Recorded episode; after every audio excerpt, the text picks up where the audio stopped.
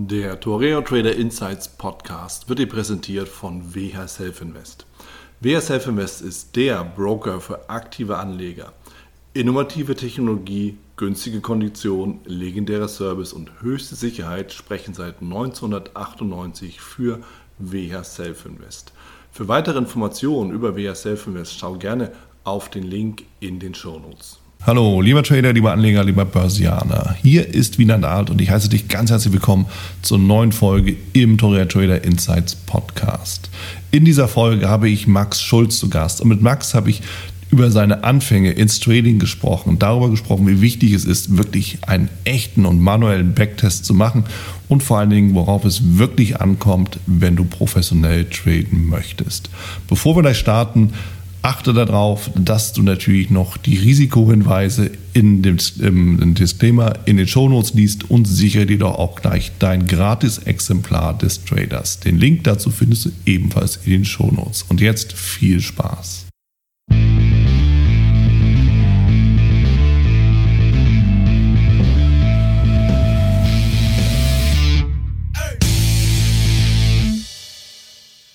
Max Schulz bei mir. Max Schulz, der ja, ja eine große Community hat, der viel auch eben sein COT-Daten ähm, auch in Erscheinung tritt und schon in Deutschland und ich äh, glaube auch ein bisschen internationaler eine recht breite Community hat. Deshalb, Max, ich bin froh, dass du bei uns bist oder bei mir bist hier im Podcast. Erstmal willkommen.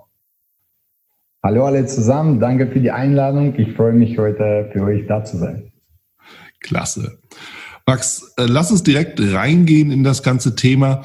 Ähm, und erzähl uns doch mal von den Anfängen deines Tradings. Wie hast du begonnen und äh, wo hast du vor allen Dingen auch begonnen? Das hat ja im Vorfeld, im Vorgespräch schon mal ganz spannend geklungen. Erzähl doch mal.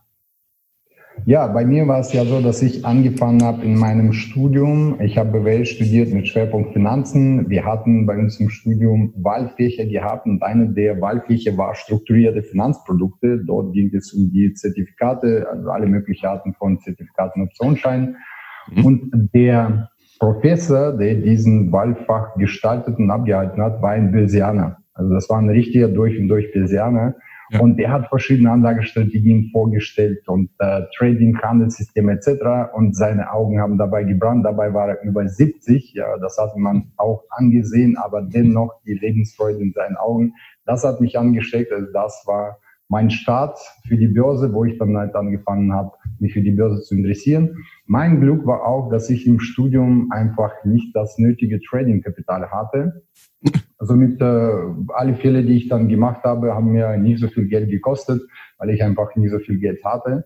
Mhm. Und nach dem Studium, wo ich dann auch äh, so weit war, dass ich mein eigenes Geld verdienen konnte, also weil ich diplomierter Betriebswirt war, konnte ich äh, mit relativ gutem Gehalt starten, habe ich das Geld eingespart und sofort in die Ausbildung investiert. Nachhinein verstehe ich, das war die richtigste Entscheidung, weil ich dadurch mir einfach ein paar Jahre gespart habe, anstatt erstmal Konto einzusparen und dann in die Ausbildung zu investieren, weil das Problem ist, wenn man halt dem Konto startet ohne das nötige Wissen, dann macht man quasi dann die teuren Fehler.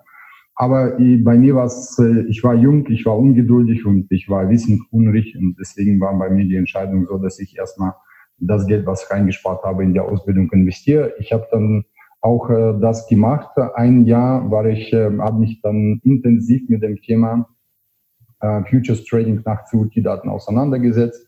Mhm. Und nach einem Jahr, also das war ein bisschen mehr als ein Jahr, also ungefähr eineinhalb Jahre, so ein bisschen mehr, vielleicht ein Jahr und acht Monate, da wo ich danach noch äh, Demo-Trading gemacht habe und viel getestet habe.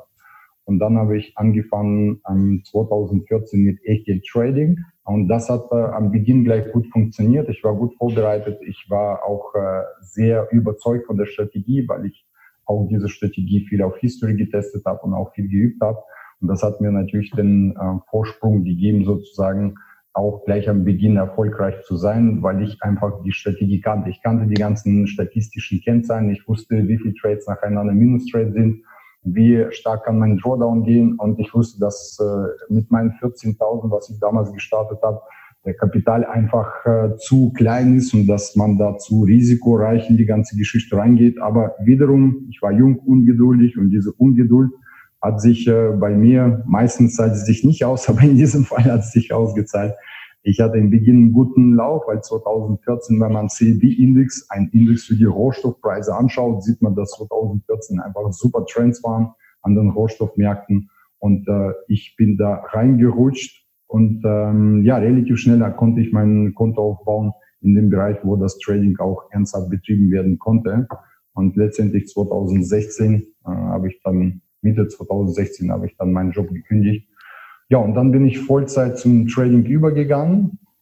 So, da begann meine äh, Trader-Karriere sozusagen, ähm, voll und ganz würde ich sagen. Ähm, also das war mein Start jetzt, so im Groben. Ähm, mhm. So wie, wow. ich, wie ich angefangen habe, wo, wann ich letztendlich den, der, der Trader geworden bin. Ja, wow, spannend. Es ist vor allem deshalb spannend, weil du, ich habe diese rausgehört, du hast das in deine Ausbildung investiert. Das heißt, du bist jetzt kein Autodidakt, der sich äh, durch Bücher wühlt und äh, man heutzutage YouTube-Videos und Co., sondern du bist eben wirklich zu jemandem gegangen. Habe ich das richtig verstanden? Ja, also ich, ich bin so, ich bin nicht talentiert oder ich bin nicht jetzt überproportional intelligent, aber eine Fähigkeit hatte ich immer. Ich habe verstanden, dass man von der Erfahrung der anderen profitieren kann, viel schneller einfach. Mhm. Und deswegen habe ich schon früher angefangen, auch die Bücher zu lesen von Menschen, die in bestimmten Bereichen Erfolg hatten oder mich auch an die Menschen orientiert haben, die einen Erfolg hatten in dem Bereich, wo ich mich hinentwickeln wollte. So, und zweite meine starke Eigenschaft war eine Stetigkeit. Also wenn ich mich auf eine Sache fokussiert habe, habe ich die mhm. ausarbeitet. Und ich hatte jetzt nicht, ähm, ehrlich gesagt, nicht ähm, hm, die Fähigkeit gehabt, dass es gibt jetzt ein paar äh, Leute, die diese Charaktereigenschaft haben, die sich alles selber erarbeiten wollen. Also die Einstellung hatte ich nie. Also so ein eher, ich habe dann immer geschaut, wie ich dann von der Erfahrung von jemandem profitieren kann, der bereits schon da ist, wo ich hin will. Ja. Und äh, bei mir war die Wahl, ich beantworte wahrscheinlich gleich schon deine Frage, ähm, wo ich dann nach Ausschau gehalten habe, wo ich, wo ich mich hingehen möchte. Mhm. Wahrscheinlich jeder angehende Trader wird bestätigen, dass wenn man sich anfängt mit der Thematik Börse auseinanderzusetzen, dann wird man einfach überrannt von Anzahl von Angeboten, von Coaching, von Strategien etc. Also mir ging es genauso. Also auch ich hatte da damals äh, Probleme bei der oder die Qual der Wahl. Ich wusste jetzt nicht, für was ich mich entscheiden soll. Aber da ich schon voll berufstätig war, ist für mich Daytrading gleich gestorben. Also eigentlich der populärste Trading Card, wenn man beginnt, jeder wird dann sofort Daytrader werden. Also mhm. das war gleich gestorben, weil ich einen ganz gleichen 9-to-5-Job hatte. Und äh, die meisten Daytrading-Aktivitäten finden ja eigentlich in der Zeit, wo ich dann halt im Büro bin. Ja. So, deswegen blieb für mich zwei Themen, die ich dann verfolgt habe. Das ist vollautomatisiertes Trading und äh, Swing Trading nach, äh, auf Tagesbasis.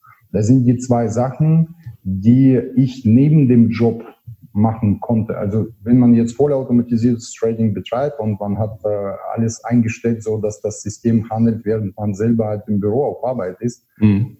man dann am Wochenende die Pflege des Systems oder die Entwicklung der Handelssystems betreibt, dann kann man das neben der regulären Arbeitszeit umsetzen. Ja.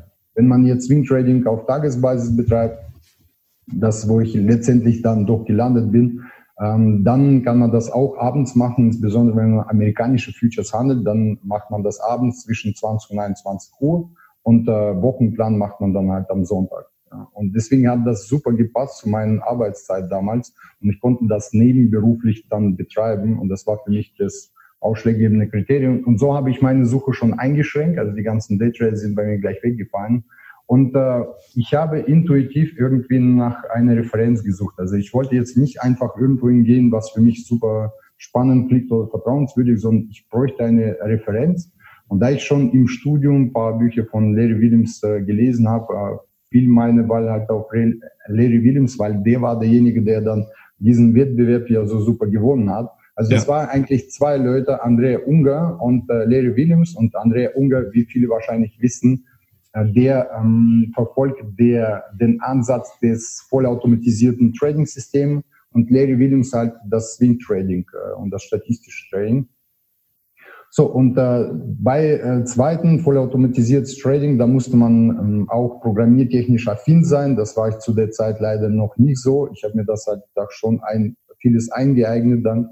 Aber letztendlich äh, bin ich bei Larry Williams geblieben, weil das für mich ohne Programmierkenntnisse einfach einfach umzusetzen war. Und ich habe auch ähm, einen wesentlichen Unterschied gemerkt. dass beim Swing Trading, wenn man das umsetzt, jetzt nicht automatisiert, sondern man analysiert die Chart selbst nach einem bestimmten Algorithmus, setzt das um, dann bleibt man Trader. Wenn man jetzt vollautomatisierte Systeme entwickelt, dann wird man zum Techniker, der die Systeme pflegt, entwickelt, statistische Kennzahlen, Kennzahlen auswertet etc. Und das hat mir ehrlich gesagt nicht so viel Spaß gemacht, sonst hätte ich gleich Ingenieurstudium studiert oder irgendwas, wie meine Freunde sagen, irgendwas Gescheites, aber nicht BWL. Ja. Mhm. So, ich habe dann aber BWL, BWL studiert, weil ich halt nicht ständig halt am PC programmieren wollte. So, und Larry Williams, der hat eine Referenz, und zwar bei dem World Cup Championship, an dem ich dann später auch teilgenommen habe. Der hat mhm. dann quasi ein Monster-Ergebnis abgeliefert von 10.000 auf 1,1 Millionen, hat er innerhalb von eines Jahres sein Konto hochgetradet. Und das war für mich die Referenz, also die einzige Referenz, an die ich mich dann halt fest, festhalten könnte, bei der schon äh, von vornherein eingeschränkte äh, Wahl der Trading-Ansätze. Und ich habe alles Mögliche von ihm dann angehört, reingezogen und habe dann festgestellt, okay, das Ganze hat Hand und Fuß, das hat mich überzeugt, das, das äh, äh, hat alles äh, geklungen für mich, alles nachvollziehbar. Er arbeitet auch viel mit statistischen, mit, mit saisonellen Trends. Das ist alles, was man, äh, was handfest war und äh, nicht wie ein Hokuspokus sich angeführt hat. Und äh, ähm, dann, wie gesagt, fiel meine Wahl äh, relativ einfach. Der hat äh, der ist nicht nur erfolgreich, sondern der hat auch äh, Kurse angeboten. Also der hat sein Wissen geteilt und ich habe davon profitiert und äh, habe quasi seinen Trading-Einsatz mir angeeignet. Ah, verstehe. Ja, ich meine, das ist natürlich auch immer so eine Sache. Viele diskutieren ja, kann man es selber machen, sollte ich irgendwo hingehen? Ich zum Beispiel bin Autodidakt, ja, ich habe mir viele Sachen eben selber auch angelesen. Das ist aber auch eher meine Herangehensweise grundsätzlich. Also ich nehme viele Impulse auf, ne, auch von, von links und rechts aber ich mache mir eben meine eigenen Gedanken und äh, bin dann dementsprechend halt auch, ja, dann auch ganz bei mir. Und das finde ich eben ganz spannend, weil am Ende jeder ja auch seinen eigenen Weg finden muss zum ja, Geschehen, ja, und zur Börse oder zum Handel selbst.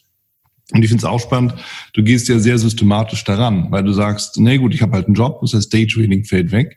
Das ist ja genau die Frage, ne? und du hast recht. Wer anfängt, Daytrader, ist immer sexy, hört sich immer nach Aktivität an. Das ist so in uns drin. Wir wollen immer irgendwie was machen fürs Geld. Ja, ähm, tatsächlich Swing Trading auf Tagesbasis, wie du schilderst, ist ja irgendwie auch ein bisschen ruhiger. Ja? Das heißt, du hast ja auch einen hohen Freizeitwert. Oder verstehe ich das falsch?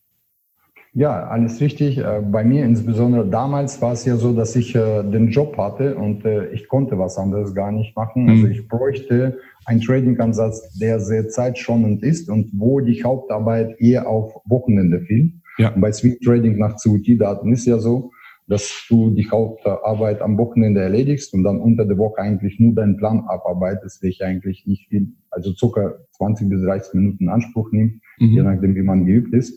Und später kam es ja so, dass äh, diese hm, Freizeit oder ich sage immer, wenn das Trading heute langweilig ist, bedeutet das später mehr Freizeit.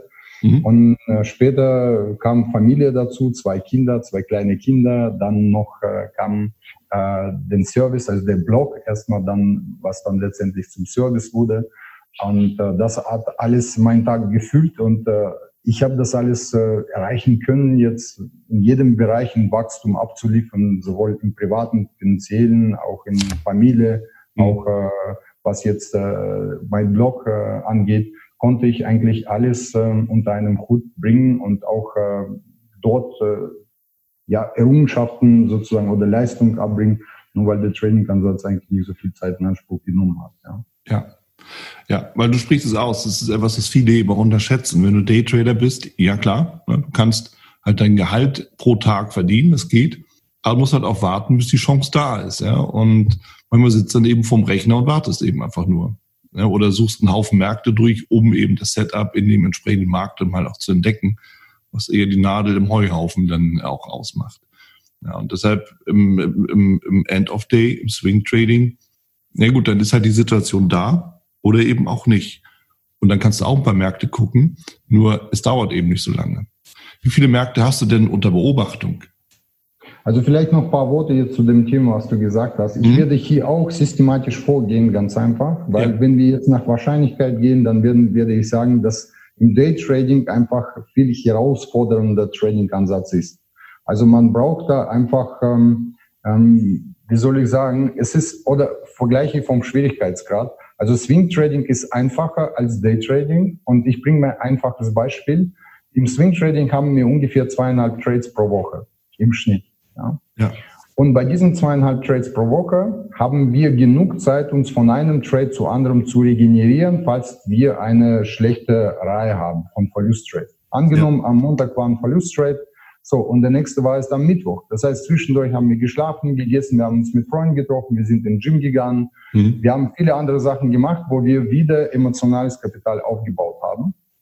Wenn man Daytrader ist, insbesondere Anfänger, man ist nicht geübt, man ist nicht routiniert, man kennt das Ganze nicht, wie das genau abläuft, kann es ja passieren, dass man am selben Tag drei Trades nacheinander Aufstopper hat und man kann das emotionell nicht verarbeiten. Man hat zwischendurch keine Zeit, sich zu erholen, wieder aufzubauen. Mhm. Das kann dazu führen, dass man Fehler macht. Man versucht dann typische, typische Fehler. Man versucht, das Geld unbedingt vom Markt wieder zurückzubekommen. Und man kann an einem Tag einfach Konto schrotten. Ja. Und ja. deswegen sage ich, wenn man systematisch vorgeht und sagt, ich bin angehender Trader und bei mir stehen verschiedene Trading-Stile zur Auswahl, dann sollte man mit einem Trading-Stil anfangen, was für Anfänger besser geeignet ist. Und das ist ein Trading-Stil, wo weniger Trades sind, dafür von guter Qualität, wo die Performance stimmt, welches nicht zeitintensiv ist, welches leicht umzusetzen ist. Und dann, wenn man später merkt, okay, man, es macht super viel Spaß, äh, man möchte aber dennoch etwas mehr Aktivitäten, kann mhm. man erst, wenn man schon gewisse Erfahrung hat im Daytrading,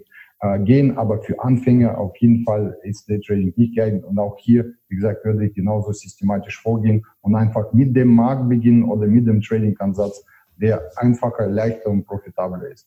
Ja, ja, weise Worte, wichtige Worte. Tatsächlich, ähm, es stimmt. Die emotionale Belastung im Daytrading. Jetzt bin ich aktuell zumindest mehr im Daytrading zu Hause. Ähm, aber ja, die, diese emotionale Belastung, das kann dann schon mal irgendwie auch dann in den Feierabend oder in den Feierabend dann reingehen. Im Zweifelsfall hat man ihn nämlich auch nicht. Also das ist natürlich einfach auch so ein Punkt. Das muss man suchen, muss man wollen. Und von daher, ich kann es nur unterstreichen. Also Swing Trading ist da deutlich ruhiger. Und wie du es auch sagtest, die Durchschnittsanzahl der Trades, na, teilweise so als Daytrader die Anzahl der Trades, die du als Swing Trader im Jahr hast, ja, im, im Tag. Ja, von daher passt das. Äh, dann denke ich auch, in dem Sinne, sich zu überlegen, was will ich. Was mich noch interessiert und was auch spannend ist, sicherlich die Frage, du hast ja gesagt, naja, ich habe so mit 14.000 ähm, Euro angefangen und hatte Glück. Das gehört natürlich auch dazu. Glück trifft aber auch immer nur den, der gut vorbereitet ist, darf ich dazu mal ergänzen. Ähm, dass die Marktumgebung gerade in dem Falle so war, dass du auf ein Konto gekommen bist, mit dem man nämlich auch wirklich das ganze Thema angehen kann. Jetzt ist natürlich die spannende Frage, welches Konto braucht man denn aus deiner Sicht, damit Trading eben wirklich Sinn macht als Job, nehmen wir es mal so. So, wenn das äh, Trading als Job äh, Sinn macht, äh, für ich rede jetzt vom Futures Trading, weil das ist das, was ich umsetze. Ich kenne mich mit anderen Märkten mhm. nicht aus oder mhm. nicht so aus, dass ich da was äh, Gescheites dazu sagen kann, sondern ich werde jetzt auch nur davon reden, was ich selber umsetze und was bei mir selber funktioniert. Ja. Und ich selber trade Futures, das sind jetzt teure Märkte. Mhm. Da kann man, inzwischen gibt es Micro-Futures, da kann man nach unten skalieren, aber meistens ist ja so, dass man dort ähm, ein gewisses Kapital braucht, um einfach professionell zu agieren am Future-Markt. Was meine ich unter professionell zu agieren? Dass man in Genuss kommt vom Portfolioaufbau, von einem diversifizierten Portfolioaufbau. Das heißt, ich muss genug Kapital haben und ein Portfolio von mindestens vier gut diversifizierten Positionen aufzubauen. Ja. So, das ist für mich ein professionelles Trading, weil dann durch diese Diversifikation kann ich ja erreichen, dass mein Trading oder meine Equity-Kurve relativ stabil aussieht und dass ich einen stetigen Kapitalzuwachs habe. Mhm. Alles, was drunter ist, indem man aufgrund dessen, dass man Kapitalmangel hat, von vier möglichen Setups sich für ein Setup entscheiden muss. Und dann wird man halt zwischen vier und man weiß letztendlich nicht, welche davon laufen wird. Dann mhm wenn man kein Glück hat, dann hat man nacheinander viele, äh, viele Aufstopper und dann ist aber schon drei, vier Monate vergangen. Also das heißt, ähm, es ist äh, mit 14.000 war es ja wirklich tatsächlich so, dass ich das Problem hatte. Also ich musste mich für ein Trade entscheiden, weil äh, der Stopp war gleich dann 1000 Dollar. Ja, das, ja. Ist, das ist halt sieben Prozent und das ist extrem viel. Ähm, wenn man jetzt äh, deine Frage jetzt, wenn ich deine Frage beantworte, war es bei mir Umständen geschuldet, dass ich mit so einem kleinen Betrag angefangen habe. Wer jetzt aber es ernst meint, ich denke mal, 100.000 ist optimales Konto, unteres Ende würde ich sagen 50.000. Mhm. Bei 50.000 kann man noch zwei, drei Positionen Portfolio aufbauen mit Märkten, wo die Stops niedrig sind. Vor allem, wir haben jetzt Mikro- und Mini-Futures, die ebenfalls man dazu nehmen kann. Und dann schafft man auch äh, diesen Effekt dort, dass man ein gut diversifiziertes Portfolio aufbauen kann. Mhm. Ja, ja, auch das ist, denke ich, ein wichtiger Punkt, sich zu überlegen, was suche ich? Ich finde es mit dem Portfolio-Ansatz ganz spannend, weil das ist tatsächlich der Unterschied zumindest nach meiner Definition zum Daytrading. Im Daytrading hast du ja im Endeffekt einen Wert oder oftmals eben einen Wert, wo du eben sagst, ich folge dem und nehme eben die Bewegung so, wie sie mich gerade eben anspricht oder nach meinem Setup folge halt dem Trend, der sich gerade entwickelt oder den Countertrend oder was auch immer ich dann eben so mache. Aber ich verfolge eben einfach diesen einen Wert und suche in diesem einen Wert meine Chancen je kürzer das Zeitfenster, umso mehr ist dieses natürlich auch wahr. Und je länger das Zeitfenster ist, also 5, 15, 60 Minuten, kannst du schon mal ein paar andere Werte mit angucken. Aber ein Portfolio kommt dann garantiert nicht zustande, ne? schon, schon gar nicht über, über einen längeren Zeitraum. Und ähm, ich glaube, das ist auch ein Grund, warum viele dann eben aufs Daytrading gehen, weil ja, die Frage ist halt einfach, habe ich so viel Kapital, um eben mit dir das aufzubauen, oder versuche ich das Kapital so oft zu drehen, also so oft wie es geht auch zu drehen, damit ich eben auf diese Summe komme, worüber viele dann eben auch stolpern. Oder wie siehst du das? Also ich sehe, dass, dass es genau hier dieses, ähm, äh, diese Falle liegt, ja, weil äh, man hat äh, die als angehende Trader, man hat kein Kapital, aber auch man hat keine Erfahrung, um genau das zu erreichen. Hm. Also man geht mit wenig Kapital und will das erreichen, was, äh, was die nur die absoluten Profis erreichen können, dass die schaffen, einfach am Tag zwei, drei Trades zu machen, von der Bewegung quasi in verschiedene Richtungen zu profitieren, anstatt wie beim Swing Trading einfach hier reingehen und fünf Tage später rausgehen. Ja. Mhm. Sondern, um, und da unterschätzen die sehr viele. Also ich, auch im Coaching, der Knackpunkt im, im Coaching bei mir ist, dass viele Leute letztendlich sich selbst unterschätzen. Ja. Und äh, ich werde sowieso immer jedem empfehlen und wir haben um diese Frage zu beantworten, war das Glück und, äh, oder war das jetzt Können, dass ich mit 14.000 gestartet bin und äh, ich dann geschafft habe, profitabel zu sein und Konto relativ schnell aufgebaut habe, dann würde ich sagen, ähm, es gibt jetzt noch diese Spruch von einem bekannten Fußballer, mein, der Name fällt mir jetzt nicht ein, je öfter ich trainiere, desto, je mehr ich trainiere, desto öfter habe ich Glück. Also ich war auf jeden Fall sehr gut vorbereitet. Mhm. Und ich wäre auch profitabel mit dem Konto ähm, plus mein Glück war es, dass es sehr starke Trend gab und dass ich das Konto relativ schnell aufbauen konnte. Ja, also ich habe das Konto dann verdoppelt, verdreifacht im ersten Jahr. Und äh, wenn man jetzt, äh, die Frage wollte ich mir selbst beantworten. Mhm. 2016 habe ich erneut mit einem Konto gestartet von 16.000 und wollte wissen, ob ich das schaffe. Die Marktbedienungen waren leider nicht mehr dieselben und ich habe 56 Prozent innerhalb eines Jahres geschafft, also 56 Prozent Rendite. Dann ja. Wettbewerb, 10.000 Konto. Es sind alles kleine Konten, die ich jetzt anspreche. Erster mhm. Wettbewerb, kleines Konto, 12 Monate Zeit, 111 Prozent. Zweiter mhm. Wettbewerb, erneut 12 Monate Zeit, 156 Prozent. Und jetzt haben wir auch im Rahmen von unserer Trading-Gruppe ein kleines Konto gehandelt von 2018. Und wir wollten einfach wissen, wie lange wir brauchen werden mit einem sehr konservativen Risk- und Money-Management. Und wir haben zwei Jahre, drei Monate gebraucht, um das Konto zu verdoppeln. Ja, also ich habe das viermal äh, erneut nachbewiesen oder nachgemacht, aber mit diesem phänomenalen Erfolg wie am Anfang hat es bei mir nicht geklappt. Also 156 Prozent, das ist auf jeden Fall eine Verdoppler, wie beim mhm. letzten Wettbewerb, ja. Aber Verdreifachung habe ich jetzt nicht hingekriegt. Und wie gesagt, das waren die Marktbedienungen, die dafür am Start, äh, ja, äh, dafür ähm, gesprochen haben, dass ich quasi äh, relativ schnellen Start hatte. Äh, aber wenn diese Marktbedienung anderes wären, hätte ich trotzdem einen guten Start und wäre profitabel, weil ich einfach sehr gut vorbereitet war. Ja. ja. So, jetzt auf die Frage zu. Deswegen, jeden angehenden Trade, wenn wir denken, dass die brauchen, quasi um das Konto wirklich schneller hochzutraden, müssen das Daytrading sehen, äh, gehen, dann würde ich sagen, das wird 90, äh, 99 Prozent oder 95 Prozent der Fälle nicht funktionieren, weil einfach die Skills fehlen. Ja. Ja. Wahre Worte, weise Worte, weil tatsächlich ist es das. Skills und dann eben einfach zusammen mit der emotionalen Belastung, ähm, wie du schon sagtest, ja, das ist ähm, einfach eine Verlustserie, die kurz mal den Boden in den Füßen wegzieht. Du willst es rausholen im gleichen Moment. Und du hast natürlich dann immer vor Augen, hey, ich bin doch Trader, ich habe doch nur ein kleines Konto, ich will doch davon leben. Und da komme ich mit 50 Prozent doch eigentlich nicht voran. Die 50 Prozent müssen im Monat kommen. Also mindestens. Ja, so. Und dann ist es natürlich klar, dass du dann irgendwann einfach äh, ja kaputt gehst damit. Das, äh, glaube ich, kann jeder nachvollziehen, der sich schon mal Intraday oder gerade am Anfang Intraday damit beschäftigt hat. Und deshalb finde ich diesen Ansatz, eben Swing Trading dann eben auch zu machen, gerade als Anfänger, eben auch gut. Und am Ende des Lebens lang, ja, es zwingt dich ja niemand irgendwie sofort umzusteigen, sondern wie du es ja auch gesagt und gemacht hast, du bist eben vom Job dann langsam umgestiegen. Ja. Da hattest du eben das Glück, dass du eben dann das Kapital hattest, aber das Glück ist, dass die Marktumgebung dir das gibt. In der Marktumgebung die entsprechenden Ergebnisse zu erzielen, das ist das Können. Ja, und wenn beides zusammentrifft, dann passt es eben auch. Lass uns mal über deine Erfahrung bei der WM sprechen, weil das ist natürlich auch immer interessant. Also es gibt ja einige äh, Deutsche, die auch dann unterwegs sind auf dem Robbins World Championship, heißt es glaube ich wirklich ganz korrekt, oder? Mhm. Ja. ja, also World Cup Championship war veranstaltet von Robin. Ja. ja, ja. Ich meine, du hattest ja schon ein paar genannt, Daryl Williams, Andrea Unger, die auch beide mehr, mehrfache Weltmeister dann dementsprechend waren, zumindest Andrea Unger. Und aktuell haben wir ja auch wieder welche mit dabei. Also jetzt in 2020, Raul Glavan ist mit dabei, Adrian Kömel, ähm, die, die, oder die, die Surricate Jungs grundsätzlich. Die machen da eben mit.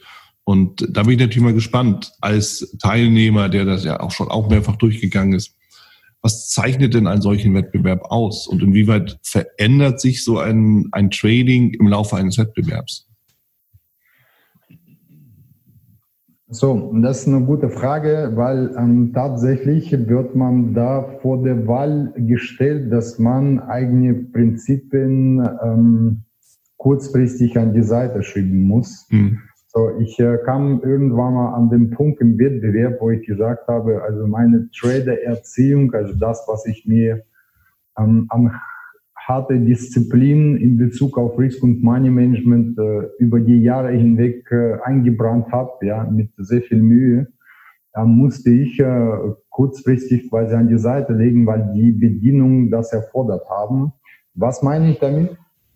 Wir fangen mit 10.000 Dollar an so, und äh, wir handeln Märkte, wo die Stops äh, dann teilweise 12 oder 1300 sein müssen. Das heißt, man handelt tatsächlich ähm, mit ca. 12, äh, 12, 13 Prozent Risiko am Beginn, wenn das Konto noch bei 10.000 ist. Und das war, weil ich, wie gesagt, ich bin ja kein, kein Daytrader, vielleicht ein Daytrading schafft man dann mit kleineren Stops zu arbeiten. Ich handle auf Tagesbasis, das heißt, mein Stopp sind drei Tagesrangen. Und wenn man jetzt die Futures anschaut, dann drei Tagesrangen, das ist meistens halt 1500, ja. Je nach Markt natürlich. Palladium ist das wahrscheinlich dann schon 15.000 oder so. Aber ich war jetzt, ich rede jetzt von dem Durchschnittswert und äh, ich handle alle ähm, liquiden Futures-Märkte, davon komme ich ungefähr auf 36, da viele miteinander korrelieren, also bleiben da wirklich nicht viel übrig, mhm. äh, die man quasi parallel handeln kann. Aber im Wettbewerb schafft man nicht parallel Märkte zu handeln. Also man schafft jetzt nicht ein Portfolio aufzubauen, weil wenn man mit einer Position schon 13 Prozent im Risiko ist im Markt und man hat sie noch nicht auf Break-Even verschoben, kann man auch nicht gleich zweite aufbauen, weil es kann schwarze Montag, schwarze Freitag oder schwarze Dienstag kommen, wo alles fällt einfach. Und dann haut dich quasi äh, raus da mit 25 Prozent. Und dann musst du bei 7,5 steigen. Und dann ist dein Risiko wird noch größer. Dann hast du schon mit 20 Prozent Risiko. Und das ist das, wo ich, äh, wie gesagt, bei mir, mein Schlüssel zum Erfolg ist Risk- und Money Management. Ja, mir war es halt immer bewusst, dass ich lernen muss, in einem Chaos, wie die Börse es ist, einfach die Risiken zu kontrollieren. Wenn ich das schaffe, die Risiken zu kontrollieren, wird die Rendite sich einstellen, wenn ich systematisch vorgehe und mit einem positiven Erwartungswert in den Markt agiere. Ja. So, ich musste halt das Risk- und Money-Management-Thema beherrschen und darauf habe ich mich auch fokussiert. Aber hier im Wettbewerb musste ich tatsächlich die äh, Entscheidungen treffen, die quasi ähm, nicht meinen Prinzipien entsprachen. Und das war für mich die größte, größte Herausforderung, das zu tun. Aber wie gesagt, ähm, ich musste das nur am Anfang tun, ähm, wo das Konto dann schon bei 15.000 war und äh, dann war das Risiko schon nicht mehr so hoch. Und wo das Konto da schon bei 20.000 war, dann kann man auch im Genuss von Diversifikation und mhm. war natürlich auch äh, äh das Trading etwas entspannter. Da hatte ich manchmal zwei Positionen im Portfolio, manchmal sogar drei, wenn ich bestimmte Positionen auf Break-Even gesetzt habe und das Risiko aus dem Markt genommen habe. Ja, und dann schaffte ich im ersten Wettbewerb wirklich äh, dreimal eins, 111 Prozent. Auch mhm. wenn ich nur Platz drei belegt habe, war es trotzdem für mich eine riesen, riesen Errungenschaft. Also, weil erstes Wettbewerb und gleich mit so Top drei, also das war extrem, ja. ähm, extrem schönes Erlebnis, was mich wiederum motiviert hat, aufgeladen hat. Ich wurde auch nach USA eingeladen an die älteste Rohstoffbörse der Welt in Chicago mhm. und wurde dort äh, auch prämiert. Also ich habe meinen Preis dort überreicht gekriegt, Leute kennengelernt, also die Veranstalter kennengelernt, auch andere Trader kennengelernt, auch die ersten, zweiten Platz gemacht haben. Und äh, meine erste Reise nach Amerika, das war sehr, sehr, sehr, sehr das hat sich ex extrem gelohnt, würde ich sagen. Mhm. Mhm. Die Frage ist natürlich wirklich so, wie kann ich so ein, so ein, wie kann ich die Performance bringen in einem solchen Wettbewerb? Und das, was du gesagt hast, ich glaube, das ist wirklich wichtig, auch zu verstehen. Wie kommen so eine großen Ergebnisse zustande, um auch unter uns? Wie hat Larry Williams seine 10.000 Prozent Performance gemacht? Mit Sicherheit nicht durch ganz akribisches Risikomanagement, sondern im Zweifelsfall musst du mal all in gehen und dann hast du eben einfach das, das Auge und eben dann auch das Glück, dass der Markt die Bewegung auch aufnimmt, tatsächlich weiterträgt. Und ähm, dann kannst du sowas haben. Und da gibt's ja auch, behaupte einfach mal so äh, Trader, die dann eben tatsächlich dieses eine Mal eben das Glück haben und danach sofort in Schockstarre verfallen und nie wieder einen Trade machen und dann auch trotzdem gewinnen, oder? Ja, so welche gibt es, aber deswegen ist mein Ziel, und das hat der Andrea Unger ganz gut gemacht, war er viermal ähm, Platz eins. Ja, da mhm. hat er gewesen, dass, bewiesen, dass es äh, nicht Eintagsfliege ähm, dass er nicht eine Eintagsfliege ist, sondern dass da eine gewisse Regelmäßigkeit dahinter ist, die auf seinen Trading-Ansatz beruht. Und genau ist das jetzt aktuell mein Ziel. Also mhm. ich ähm, mit der 10.000, also ich habe natürlich aus dem ersten Wettbewerb vieles gelernt, im zweiten Wettbewerb erneut gestartet. Dann im letzten Jahr, ähm, ich habe dann ein Jahr Babypause gemacht, wenn mein erstes Kind kam und dann danach habe ich mich wieder auf äh, Wettbewerb fokussiert so, und äh, im zweiten Wettbewerb habe ich äh, natürlich ähm, in, kam ich in Genuss von Mini- und Micro-Futures, die dann seit äh, letzten Jahr, die sind bereits eineinhalb Jahre genau äh, auf dem Markt, Mini- und Micro-Futures. Und da konnte man natürlich schon ein bisschen flexibler agieren. Ich konnte dann auch von Beginn an schon zwei, drei Positionen traden von Mini- und Micro-Futures. Es gibt Micro-Future auf Gold, es gibt Mini-Futures auf Indizes, ähm, die auch liquide sind. Es gibt auch Mini-Futures zum Beispiel auf Crude. Und äh, da konnte ich schon etwas flexibler sein, was Risk- und Money-Management angeht. Ich konnte das äh, besser managen, besser umsetzen, weil die Instrumente einfach ähm, vorhanden waren dafür. Mhm. Und erneut habe ich Platz drei geschafft, habe mich platztechnisch leider nicht verbessert, aber 156 Prozent, die haben mich halt in Prozenten verbessert. Und mein Ziel ist in diesem Wettbewerb einfach aufzuzeigen, dass ich es schaffe, konstant und regelmäßig da zu platzieren, also nicht zu platzieren. Ja. Und wenn ich auch, natürlich, wenn man Platz eins haben will, dann muss man vielleicht mal ein bisschen mehr ins Risiko gehen. Aber ich habe da meinen Mittelweg gefunden, wo ich gesagt habe, okay, bezogen auf Kleinkonto muss man mehr Risiko eingehen, als man sonst eingeht.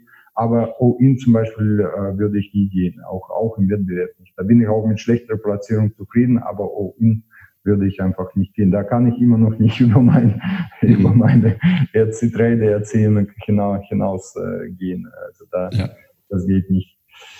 Ja. ja, das ist jetzt so viel zum Wettbewerb und wie gesagt, mein Ziel ist äh, wirklich diese Konstanz da zu bringen und ähm, irgendwann mal, irgendwann mal, ich denke mal, es ist viel besser, fünfmal Dritter zu sein, als einmal im, im Leben der Erste zu sein auf gut Glück. Ja. Also das ist meine ja. Überzeugung. Ja, also es ist natürlich genau der Punkt. Du kannst natürlich einmal total äh, performen und danach permanent dein Konto verschrotten. Dann hast du irgendwie den, den falschen Beweis geliefert, offenbar. Und äh, genau wie du sagst, wenn du konstant irgendwie dein Konto verdoppelst, vielleicht auch verdreifachst, ja, zwischen 100 und 200 Prozent bist, dann ist das eine extrem an, ansehnliche Leistung und auch eine respektable Leistung, weil du damit eine Konstanz hast. Und wenn du das eben so fortsetzt und fortführst, kommst du am Ende deutlich besser da, ähm, auch, auch über den Weg, weil du einfach diese Höhen und Tiefen nicht hast. Also so können wir es auch mal so festhalten. Wenn du das überträgst auf dein reales Trading oder dein reales Trading auf den Wettbewerb überträgst, dann hast du eben die Konstanz da drin. Und damit kannst du eben auch planen und rechnen. Denn am Ende reden wir auch über Lebensplanung. Ja. Wie willst du dein Leben planen, wenn du mal Hü und mal Hot bist? Ja? Also. Ja, also man, man, muss am besten alles planen. Ja? Also Glück, Glück, äh, Glück erfordert gute Planung. Ja. Erzähl uns doch mal von deinem Trading-Stil. Ich meine, du hast schon gesagt, du bist ja sehr stark von der Williams geprägt und äh, hast auch schon raus äh, durchblicken lassen, du arbeitest mit COT-Daten. Aber wie genau stelle ich mir das denn vor? Wie, wie handelst du? Also ganz äh, grob beschrieben, die COT-Daten kommen einmal pro Woche raus. Äh, die COT-Daten beinhalten die Positionierung der großen Marktteilnehmer, die so groß sind, dass die meldepflichtig sind. Die melden ihre Positionen, die werden im COT-Bericht abgebildet und mhm. wir ziehen uns diese Daten her, um die Trends in den Märkten zu erkennen. Ähm, das funktioniert sowohl bei Rohstoffen als auch bei Currencies und auch teilweise bei Indizes, was wir auch bewiesen haben, was, weil wir im letzten Jahr, also ich und mein Team im letzten Jahr hatten wir erste Sektor, starke Sektor war bei uns die Softmärkte, zweitstarkste waren bei uns die Indizes und drittstarke Currencies. Und dabei war es Trading nach COT-Daten. Also das funktioniert. Mhm. Jeder Markt hat seine kleine Besonderheiten, aber im Groben funktioniert das für alle Märkte. Die kommen einmal die Woche raus. Das heißt, ich äh, bereite mich dann am Sonntag vor. Das äh, war auch für mich damals ausschlaggebende Kriterium, weil ich am Wochenende Zeit hatte. Unter der Woche war ich angestellt. Und äh, ich kann mir auswählen, wann ich das mache, am Samstag, am Sonntag. Ich fange am Samstag an und dann gehe ich schlafen und am nächsten Tag steht mein Plan schon fest, dann schreibe ich ja nieder. Ähm, wie ähm, läuft das ganz genau? Die COT-Daten oder die Auswertung der COT-Daten liefert mir die Märkte, wenn ich jetzt die äh, liquidesten Märkte nehme, die ich genannt habe, 36 Stück, dabei sind Indizes, Currencies, Rohstoffe, äh, Bonds. Wenn ich die mir anschaue, dann liefern mir die COT-Daten die Märkte, die Einführungszeichen heiß gelaufen sind. Und ich fokussiere mich dann auf folgende Woche nur auf diese Märkte. So, dabei, da, das heißt, ich, es kann ja vorkommen, dass ich in einem Jahr einen Markt gar nicht gehandelt habe, weil es einfach, der einfach nur ein Range-Markt war und nach CUT-Daten kein Signal gab. Ähm, und äh, ähm, aber einen Markt zum Beispiel dreimal gehandelt habe. Also das heißt, bei mir, ich fokussiere mich nicht auf einen Markt, sondern auf alle Märkte. Und die CUT-Daten ist ein Filter für mich, wirklich, die mir sagen, auf welche Märkte ich mich in der darauffolgenden Woche fokussieren soll. Und dann, wenn mein Wochenplan steht, dafür brauche ich drei Stunden am Sonntag, wenn mein Wochenplan steht, niedergeschrieben, die Märkte ausgewählt, dann brauche ich unter der Woche ungefähr zwischen 15 und 30 Minuten, je nachdem wie geübt ich bin, um meinen Plan durchzuchecken, meine Checklist, Checkliste durchzugehen, zu schauen, welche Märkten haben jetzt einen Button, Einstiegsbutton geliefert oder wo eventuell den Stopp äh, zu verschieben äh, gilt. Und dann bin ich mit meinem Trading eigentlich durch. Und das ist meistens abends zwischen 20 und 21 Uhr. Ähm, das ist dann vom Montag bis Donnerstag, weil wir machen das immer für den nächsten Tag. Und am Freitag hat man dann quasi sozusagen nichts zu tun. Also somit ist die Börsenwoche von Sonntag bis Donnerstag. Mhm. Sonntag Hauptaufwand und unter der Woche ein kleines Aufwand für Abchecken, ja. Verschieben, Umsetzen. Ja. Was sich sehr entspannt anhört und vor allen Dingen auch nach einer guten, großen Work-Life-Balance. Ja, also wie ich, ich, ich komme auch nicht drum herum, weil äh, ich habe erstens eine Frau mit zwei Kindern, die Kinder sind klein, die gehen nicht in den Kindergarten, äh, die brauchen Aufmerksamkeit. Dann äh, wir reisen auch gerne, solange die Kinder nicht im Kindergarten müssen oder nicht in die Schule, sagen wir, okay, wir nutzen jetzt die Möglichkeit, ja. weil man das alles standortunabhängig umsetzen kann. Trading ist ja gibt einem Luxus, dass man von überall aus der Welt das umsetzen kann. Und das haben mhm. wir jetzt ausgenutzt in den letzten Jahren. Wir sind rumgereist, wir waren in jedem Land zwei, drei Monate, wo uns gefallen hat. Jetzt sind wir auf Zypern gelandet. Jetzt ist äh, unser ältester Kind äh, drei Jahre alt. Wir merken, sie braucht Kindergarten, sie braucht Kinder. Dann kam noch Corona, also alles zusammen und mhm. wir sind dann stecken geblieben auf Zypern, werden uns auch hier aber auch für ein Jahr niederlassen und äh, Kindergarten haben wir auch schon ausgesucht. So, und das heißt, ich kann das alles umsetzen, Trading, Familie und ich habe auch noch ein laufendes Blog, also und dahinter steht noch ein laufendes äh, Business quasi. Man kann ja. das schon als Business nehmen, weil ich habe auch schon ein Team aufgebaut, äh, äh, die sich äh, drum kümmern. Und mhm. das alles ist parallel um, umsetzbar, äh, weil das Trading bei mir jetzt nicht den kompletten Tag äh, einnimmt, sondern wirklich die Umsetzung ist ja eine Sache. Es gibt auch noch einige Stunden, die ich ja für die Weiterentwicklung, Forschung, Umsetzung noch einplane. Aber wie gesagt, das ist alles äh, sehr gut mit den anderen Pflichtfelden vereinbar. Ja, ja. Ja, was sich dann daran hört, ist, dass du da wirklich deinen Weg und einen guten Weg auch gefunden hast. Ich habe noch die Frage, mir dazu auch mal so überlegt, die, die letztendlich auch auf der Hand liegt, die Rolle der Psychologie. Ich meine, am Ende, du hast es ja immer wieder auch so angesprochen, als Daytrader stehst du immer im Feuer, ja, in dem Sinne. Also da musst du natürlich sehr wach sein. Ähm, wenn du 15 bis 30 Minuten einfach nur deine Position pflegst, nach Setup suchst, suchst, gehe ich davon aus, ist das Thema der psychischen Belastung eher zu vernachlässigen oder übersehe ich da was? Also die ist auf jeden Fall, ähm, ich würde sagen, dass am Anfang jede Trading-Aktivität bei angehenden Trader zu psychischer Belastung führt. Also mhm. erstmal Aufregung, dass man Position geöffnet hat, dann ständiges Nachschauen. In, also der Trading-Ansatz, was ich mache auf Tagesbasis, der erfordert nicht unter tägliche Aktion. Also ich brauche nicht mittags dann halt auf die Kurse zu schauen, sondern immer erst abends zwischen 20 und 21 Uhr, weil ich sowieso keine Aktivitäten intraday durchführe. Aber die angehenden Trader natürlich checken ihre Position, falls sie eine offene laufende Position haben. Ich glaube, in fünf Minuten Schritt, ja, obwohl die das gar nicht müssen. Und das heißt, dadurch auch äh, kommt eine psychische Belastung. Das muss man alles lernen. Ähm, dann gibt es äh, andere psychische Belastungen im Swing Trading, zum Beispiel im Day Trading ähm, oft oder vielleicht mal, ich würde mal sagen, im Swing Trading hat man öfter Situationen, weil man länger in der Position ist, mehrere Tage und der Stop meistens dann ungefähr drei Barkerzen zurückliegt, weil bei vielen Futures ungefähr 1500 Range von 1500 Dollar ist, muss man auch lernen, ab und zu mal 1500 Dollar als Buchgewinn abzugeben. Mhm. Und da ist auch, kommt wieder bei Leuten dann psychologische Belastung. Dann ja, plötzlich hatte ich 1500 und ich habe mir schon Couch bestellt, ja. Mhm. Jetzt sind 1500 weg und dann muss ich meinen Couch wieder abbestellen. Das ist natürlich noch krasser, wenn, die, wenn das Konto jetzt noch größer ist, dann ist manchmal ist man dann 7.000, 8.000 im Plus und dann wird alles abgegeben. Damit muss man auch lernen und äh, leben äh, oder lernen zu leben. Und dann äh, noch eine ähm, Sache, die vielen vielleicht so ein bisschen Bauchschmerzen bereitet, das ist das Halten der Position über Nacht und manchmal übers Wochenende. Mhm. Das, kann, das äh, ist auch nicht jeder bereit, dann auch in bestimmten Märkten, die dann sechs Stunden Handelspause haben, dann im Markt zu bleiben. Aber nochmal, wir adjustieren das durch die Positionsgröße. Ja? ja. Zum Beispiel, wir sind dann halt mit einem Kontrakt im Markt und wenn da ein Gap entstanden ist, der vielleicht mal 1500 Dollar ist, dann ist das für unser Konto nur 1,5 Prozent ja. und nicht halt 15 oder 25.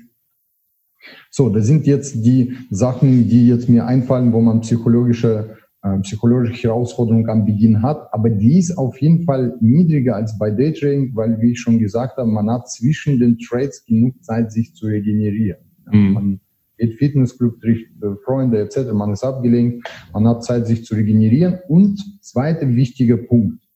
Angenommen, du bist angestellt. Du arbeitest von neun bis fünf Uhr abends. Dann kommst du nach Hause und du wirst in Abendstunden noch Daytrading betreiben. Dann frage ich dich, wann willst du lernen? Also wann willst du dich einarbeiten in Thematik? Wann willst du Tests machen über die, also wann, will, wann willst du die Märkte ähm, studieren? Du hast mhm. ja gar keine Zeit. Ja, weil äh, wenn es halt Wochenende kommt, wo du das machen könntest, musst du deinen sozialen Verpflichtungen nachgehen. Da ist die Freundin, die dir dann halt ausgeführt werden soll, weil sie die ganze Woche nicht gesehen hat oder vielleicht mal Kinder etc. oder vielleicht auch zu Eltern gehen zum Sonntag. Dann bleib bei dir eigentlich nur Samstag, wo du dich, äh, wo du die Trades auswerten kannst, wo du dein Trading-Journal pflegen. Also alle Aktivitäten, die zum erfolgreichen Trading dazu gehören. Das ist die Pflege, Nachpflege. Planung muss schon am Sonntag machen das ist viel zeitaufwendig und viele unterschätzen sich hier auch. Am Anfang sind alle motiviert, bereit sind, fünf Stunden vom PC zu sitzen. Drei Monate später, wenn alle anderen Lebensbereiche dann wach runtergehen, sind die schon nicht mehr bereit. Und dann hat man den Plan, was man sich zur Hand gelegt hat, hat man diesen nicht eingehalten. Und das mhm. ist schon die erste Niederlage. Deswegen sage ich, wenn man, da unterschätzt man sich meistens immer selbst, weil man ab Beginn zu motiviert ist. Und am besten ist immer mit dem Trading-Ansatz anzufangen, was weniger aufwendig ist, was wenig Zeit erfordert, wo mehr Zeit bleibt, um die Märkte zu studieren. Also weniger Handlung, mehr studieren, weil am Beginn sowieso mehr Fokus auf Studieren der Märkte, weniger auf Trading. Je mehr man die Märkte versteht, desto weniger auf Studieren, mehr auf Trading. Also das verschiebt sich wie ein Schieber. Ja. Finde ich einen wichtigen Ansatz, weil oft genug springt man einfach nur rein. Es ist Bewegung, du hast irgendwie ein Setup gelernt, 1, 2, 3, Ausbruch, bitteschön. Und dann wundert sich, dass es mal funktioniert, mal nicht funktioniert. Und dann springt so in den Zeitfenstern, den Märkten hin und her. Aber am Ende ist es genauso, was du sagst. Wann funktioniert was? In welchem Markt funktioniert was? Mit welchem Produkt funktioniert was? Wie, wie bitte funktionieren die Pro Produkte überhaupt? Ja. Was ist denn dieses komische Ding, was da im Chart drin ist? Ja, jetzt reden ja viele über Volume Profile oder Market Profile oder wie auch immer das dann eben auch interpretiert wird. Wird als heiliger Gral gehandelt, ist aber am Ende auch nur ein Tool, das genutzt werden kann, um gewisse Indikationen zu geben über eine gewisse Marktbewegung. Wenn ich aber nicht weiß, wie das funktioniert, dann sieht es zwar ein bisschen fancy aus, bringt mir aber auch nicht weiter, oder? Ja. Ja, das ist, das ist so. Also man muss auch äh, lernen, auch mit diesem Tool umzugehen und äh, das braucht seine Zeit. Ja, und äh, leider ist die Eintrittsbarriere in das Trading-Geschäft sehr niedrig und viele beginnen gleich ohne genug Zeit, sich mit der Materie auseinandergesetzt zu haben. Ja, das ist ein Fehler von vielen. Ja, ja, das ist, äh, das ist definitiv ein wichtiger Punkt. Lass uns mal kurz auf deinen Trading-Stil zurückgehen. Du sagtest ja, du analysierst, analysierst dann so am Abend einfach so die Punkte ne, 20, 21 Uhr oder 21 Uhr, 22 Uhr. Triffst du dann schon wirklich die Trading-Entscheidung in dem Sinne, dass du wirklich Market machst oder legst du einfach deine Kauforder für die Eröffnungssitzung oder für die, für die Sitzungseröffnung am nächsten Tag, Kauf, Verkaufsorder in den, in den, in den Markt? Ja, genau. Also hier ist äh, wichtig abzugrenzen, dass äh, manchmal ähm, schließe ich die Position kurz vorm Handelsschluss, also mhm. gibt es jetzt äh, Rohstoffe, die 2020 schließen und dann schließe ich die äh, Position, wenn ich der Meinung bin, okay, für uns ist hier das Chancenrisiko nicht mehr auf unserer Seite, also die Situation ist nicht mehr gegeben, die es vorher war, die für uns spricht, also wir müssen hier aus dem Markt raus. Also mhm. meistens ist es so, ich bin, ich trade gerne Märkte, die trendig sind, die impulsartig agieren. Falls ich merke, dass ein Markt fünf Tage seitwärts läuft, dann habe ich in diesem Markt nichts mehr zu suchen, weil der Markt kennt die Richtung nicht. Wenn mein Timing richtig ist, läuft es sofort in meine Richtung. Ja. Wenn der Markt fünf Tage seitwärts läuft, dann musst du raus aus der Position und äh, da am besten Break-Even, wenn es halt nicht klappt, dann auch mit einem kleinen Verlust oder kleinen Gewinn, je nachdem. Ja. Und dann schließe ich die Position tatsächlich abends per Market Order. Mhm. Und äh, die Einstiege, die mache ich immer für den Folgetag. Ich handle immer Electronic Trading Session, also die volle äh, Tageskerze, nicht mit Pre und After und mhm. wie auch immer. So, und deswegen lege ich meine Orders quasi, die erst für die nächste Handelssession aktiv werden. Und dann bin ich äh, ja manchmal in der Nacht schon getriggert, manchmal noch nicht. Ja. Ja, und das ist eben genau so ein Punkt. Und hast du, dann kommt eben etwas, was auch, ja, mein eigentlich ist es Pflichtprogramm, ja, Bracket Order, dann einfach deine Szenarien da schon mit so reinstellen, die ja automatisch dann reingeführt werden. Darf man halt nicht vergessen, gerade bei Futures, da müssen wir natürlich auch sagen, wer Futures handelt, hat natürlich auch einen starken Hebel und natürlich auch eine gewisse vordefinierte Positionsgröße. Ja, ein Future ist halt kein CFD, auch wenn wir Mikrofuture dann eben nehmen. Ja, das müssen wir fairerweise auch sagen. Und als Futures-Händler bist du auch unbegrenzt zum Nachschuss verpflichtet. Wollen wir hier auch mal ganz, ganz deutlich festhalten. Ja, dass wir uns eben auch wirklich richtig verstehen. Beim CFD, zumindest in, im europäischen Raum, eher nicht mehr. Ja, das ist dann wiederum das Trading-Glück. Kann ich das denn überhaupt auch mit CFDs umsetzen, was du machst? Also die Erfahrung zeigt äh, aus der Trading Group, ich habe das mit CFD selber nie gemacht und deswegen sage ich, ich äh, rede halt nur von dem, was ich Erfahrung habe. Ja. Hier würde ich aber von der Erfahrung von der ähm, äh, Teilnehmer der ähm, unserer Trading Gruppe sprechen, dass die, die es versucht haben, mit CFD umzusetzen, eigentlich an vielen Stellen viel schlechtere Performance erreicht haben, weil die CFDs einfach ein teures Finanzinstrument, teurere Finanzinstrument äh, ist als Futures. Ja, mhm. zum Beispiel gibt es dort Swaps, vor allem wir haben ja Swing Trading, wir halten Positionen mehrere Tage über Nacht, da fallen Swaps an. Also das sind die Kosten für Kapitalnutzung oder wie die alle heißen. Ja. Dann gibt es höhere Spreads dort auch viel öfter.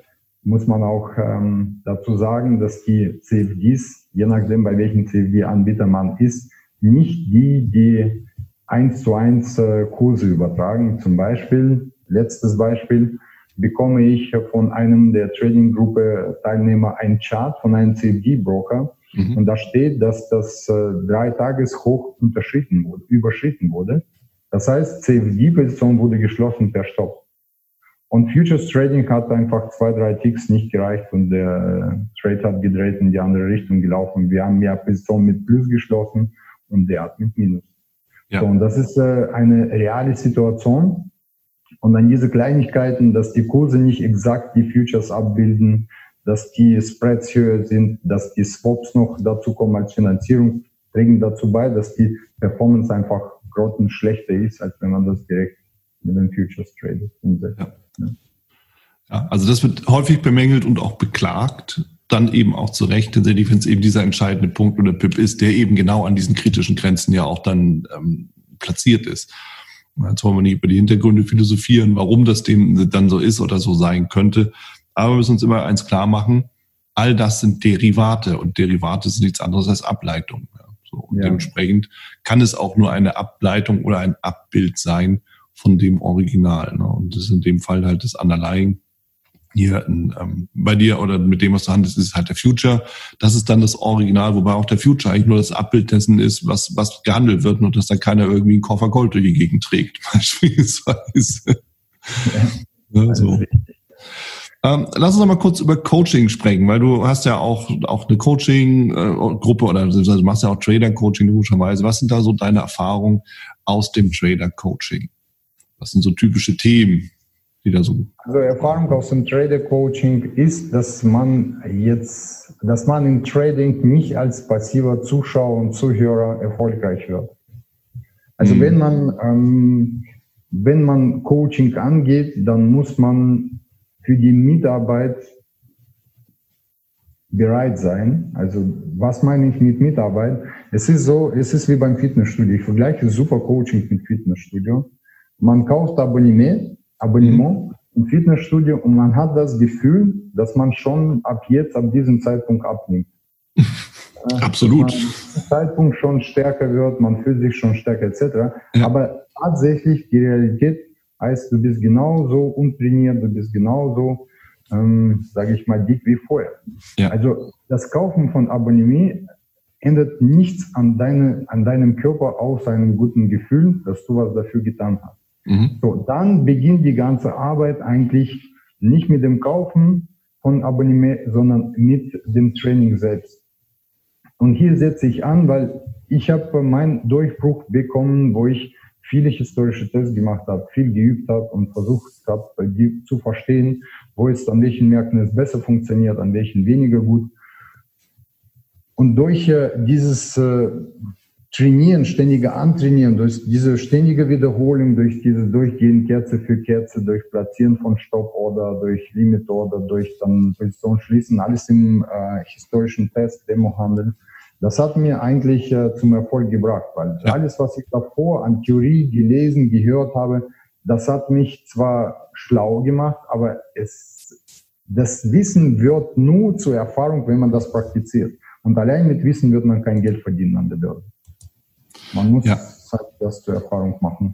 Und deswegen meine, also was ich jetzt aus dem Coaching bringen kann, und das ist bei mir extrem wichtiger Punkt, das sage ich in jedem Coaching, wir haben auch dafür unsere Infrastruktur, wo ich immer wissen oder wo ich mir immer sicher gehen muss, dass der Coaching-Teilnehmer auch das, was ich lehre, verstanden hat und richtig anwendet. Schritt eins, wirklich Schritt ein, Schritt nach dem anderen. Er hat verstanden, wie man die CUT-Daten auswertet er hat verstanden, wie man die, die Signale ableitet. Er kann das auch umsetzen. Es klappt. Weil eine ist verstanden, das andere ist richtig umgesetzt. So, und dann gehen wir zu dem Punkt, wo man äh, es auch simulieren muss. Man muss die historischen Tests machen, indem man einfach drei Jahre zurückgeht und sucht man dort so die Signale, man sucht dort Einstiegspattern, man geht in den Trade rein, wirklich geht in den Trade rein und man schließt die Position nach dem Target, was jetzt in der Handelssystem vorgesehen hat, nach dem Stop. Und dann hat man das Ergebnis schwarz auf weiß für die letzten drei Jahre, wie die Strategie jetzt in der History performt hat. Und wenn das Ergebnis positiv ist und wir haben ja eine Strategie mit positiven Erwartungswert, dann steigt sein Vertrauen in den Trading-Ansatz. Und das Vertrauen in den Trading-Ansatz hilft ihm dann später im Echtgeldhandel erstens das umzusetzen ja. und zweitens auch in Schwierigkeiten wie Drawdowns oder negative Trades dann das auch auszuhalten, weil man sagt, ich habe das getestet in den letzten drei Jahren. Das ist profitabel. Das ist jetzt, es gab auch in der Vergangenheit schon Minus-Trade. Das ist ganz normal. Das gehört dazu. Ich muss jetzt einfach durch. Es bleibt jetzt noch alles im Rahmen der äh, Strategie, dem Erwartungswert. Ich muss jetzt einfach nur umsetzen. Und ja. dann ist Erfolg garantiert, wenn man diese Schritte auslässt, Genau wie beim Fitnessstudio, wenn man nur Abonnement gekauft hat, man ist stille Zuschauer, man geht dahin, um quasi die hübschen Frauen anzuschauen, selber macht nichts, macht nichts dafür, ja, dann wird auch kein äh, Erfolg kommen. Ja. Man ja. muss, wenn man ein Ergebnis haben will, muss man trainieren. Ja. Du sprichst auch hier wieder wahre Worte aus und große Worte. Man spricht ja immer von diesen 10.000 Stunden bis zur Meisterschaft, aber das heißt eben auch machen, nicht nur gucken. 10.000 Stunden gucken ist keiner Meister geworden. Ja, das ist so, das, das lässt sich auf alle möglichen Lebensbereiche dann auch übertragen. Und ähm, ich finde ich es halt auch besonders wichtig, weil du sagst ja Backtesting. Da haben wir viele so irgendwie im Auge, ja, da mache ich mal irgendwie eine Programmierung, da lasse ich da drei Minuten kurz durch die, durch die Maschine laufen und dann sehe ich profitabel oder nicht. Das ist eine Art des Best Backtesting. Aber ich habe dich so verstanden, nee, du setzt dich vor den Chart und dann guckst du jedes einzelne Kerzensignal an, jedes, äh, jedes, äh, jede Formation und triffst die Entscheidung und blätterst weiter, oder? Verstehe ich das richtig? Genau, das ist äh, für mich die Abkürzung. Äh, ja. Weißt du, diese 10.000 10.000 Stunden nehmen wir an mit meinen 2,5 Trades pro Woche. Also wie viele Jahre brauche ich, um diese 10.000 äh, Trading-Stunden da zu bekommen? Also ziemlich viele. Und aus dem Grund äh, sage ich, es gibt eine Abkürzung. Mhm. Wir traden sowohl auf dem Echtgeldkonto mit 2,5 Trades pro Woche, aber wir machen noch die historischen Trades, indem wir diese Trades simulieren wie ein echten, tra echtes Trading. Mhm. Weil es gibt ein Tool wie ein Videorekorder, man kann die Kurse zurückspielen, äh, spülen, man kann das laufen lassen, die Orders einstellen, die werden ausgeführt. Also das ist wie ein echtes Trading. Das ist ein sehr super Trainingstool. Und mit dem trainiert man die Trades. Und äh, da wir immer das Gleiche machen, also bei uns gibt es eine Systematik, das Auswertung der CUT-Daten, wir liefern ein CUT-Signal, wir gehen auf den Tageschart, wir suchen dort unser Einstiegspattern, wir gehen nach diesen Einstiegspattern rein, mhm. unser Take-Profit ist definiert, unser Stop-Loss ist definiert und dann irgendwas von beiden ist erreicht. Der zweite Test ist aktive Stop-Management, ja. ist aber jetzt eine äh, andere Geschichte, das ist halt aufeinander aufgebaut. Aber Faktum ist, wenn ich das mache, in diesem historischen Test, wo ich wirklich Trade für Trade das durchgehe, dann verkürze ich diese Zeit, wo ich dann in einem Jahr die Trading-Erfahrung sammle, die ich ja sonst im Ekelhandel vielleicht fünf Jahre sammeln werde. Was hier natürlich nicht im historischen Test gegeben ist, sind natürlich emotionale Verwicklungen in den Trade. Die gibt ja. es nur im E-Geld-Trading, das muss einem bewusst sein. Aber dennoch diesen ganzen Patterns, wie die Märkte sich entwickeln oder wirklich dieses man muss auch mit Fußballtraining vergleichen. Erster Punkt, man ähm, beginnt beim Fußballtraining erstmal mit trainieren, wie man Ball schlägt, wie, man richtig Ball schlägt. Man nicht, macht nichts anderes, als man stellt sich hin und versucht mit dem Ball ähm, das Tor zu treffen. So, dann nächste, man versucht quasi den Ball jetzt anzunehmen, ja, wenn der Ball fliegt. Und man trainiert quasi jeden Move für sich allein. Und irgendwann mal, also kann man mit dem Ball umgehen und im Spiel dann später kommen die ganze Kombination von der Einzeltrainings zusammen in eine Einheit und man bringt dann quasi eine Leistung. Ja? Und ja. man spielt dann quasi, man kann im Spiel mit dem Ball umgehen und da vielleicht ein Tor schießen. Genau das gleiche hier. Wir trainieren dadurch, dass wir jetzt quasi diese Einstiegstechnik trainieren, wirklich äh, stupide Mark für Mark diese Einstiegstechnik für die drei Jahre und zwar über 30 Märkte. Das ist viele Tests, was man machen kann. Man trainiert das, man trainiert sich das an.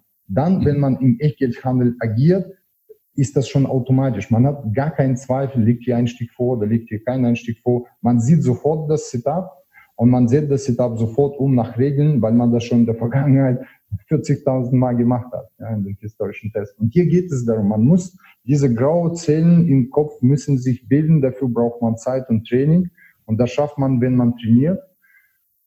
Und äh, im EGL-Handel setzt sich das Ganze dann halt äh, entsprechend automatisch um, in Form von einer Routine. Ja. wir wissen, wenn wir routiniert sind, dann, dann ist das, das Ganze keine emotionale, große emotionale Belastung, keine Zweifel. Man muss nicht viel drüber nachdenken, man setzt halt um, wie man es gelernt hat. Ja, klasse. Klasse, Max. Und, da, und damit können wir das, denke ich, auch stehen lassen, weil das ist das perfekte Abschlusswort. Training, Erfolg kommt durchs Training, oder so kann, so, so fasse ich das mal so für mich auch so zusammen. Und ähm, am Ende, durchs Training kommt das Vertrauen, ich kann es, ich kann es erkennen, die Augen werden trainiert im Sinne von ne, Muster zu erkennen, ne, wie Verkehrsschilder auch dementsprechend.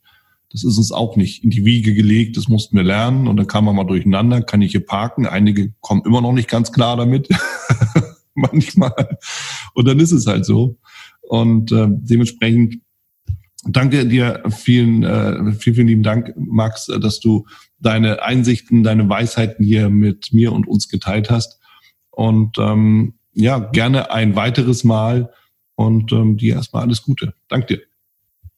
Ja, vielen Dank, dass ich hier ähm, ja, was äh, zum Trading dazu sagen konnte. Äh, ich hoffe, ich hoffe, ähm, ihr konnt ähm, aus diesem Podcast einiges mitnehmen. Das wünsche ich mir sehr. Und als Schlusswort, äh, Schlusswort würde ich sagen, ähm, wenn ihr beginnt mit Trading oder ihr seid im Trading, denkt immer an die professionelle Fußballer. Wenn die Weltmeister geworden sind, äh, hören sie auch nicht zu trainieren. Die sind vielleicht mal zwei Monate im Urlaub und dann kommen sie wieder zurück zum Training. Wettbewerb ist, äh, Trading ist ein Wettbewerb. Da werden die Besten belohnt.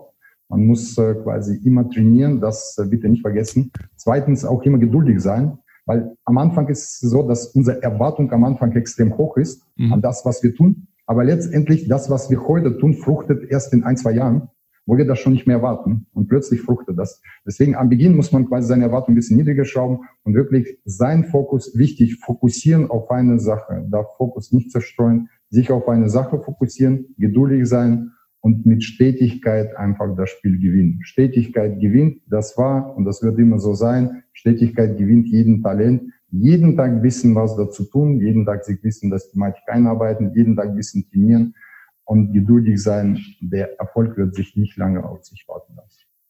Klasse, Max. Vielen Dank. Danke auch meinerseits und äh, ja, vielleicht bis zum nächsten Mal. Viel Erfolg das war's auch schon wieder hier im Torero Trader Insights Podcast. Ich freue mich, dass du dabei warst und ich wünsche dir natürlich viel Erfolg bei der Umsetzung der Impulse. Denn äh, wenn wir über Impulse sprechen, dann heißt es natürlich auch für dich, dass du überlegen musst, wie kann ich das in meine persönliche Praxis am besten auch umsetzen, adaptieren und dabei halt eben alles Gute, viel Erfolg. Wenn dir der Podcast gefällt, dann teile ihn auf jeden Fall mit deinen Freunden, Bekannten und all denen, Ne, von denen du weißt, dass sie sich für Börsenhandel und Trading interessieren. Hinterlass mir gerne auch eine Bewertung oder schick mir eine E-Mail, wenn du mit mir in Kontakt treten möchtest. Folge mir auf Facebook und vergiss nicht den Newsletter zu abonnieren, der Torero Trader School, um eben immer auf dem aktuellen Stand der Dinge zu sein, was Veranstaltungen, Ausbildung, Schulung, Vorträge oder auch neue Artikel angeht. In dem Sinne freue ich mich aufs nächste Mal gemeinsam mit dir, wünsche dir viel Erfolg, alles Gute. Bis zum nächsten Mal bei Torero Trader Insights, dein Wieland Alt. Da du ja noch da bist, ich will dich nochmal einladen in die VTRD. Schau mal vorbei, vtrd.de. Schau dir an, wo die Regionalgruppen sind und ob die Webinare vielleicht auch nochmal interessant sind. Dann werde gerne ein Mitglied bei uns.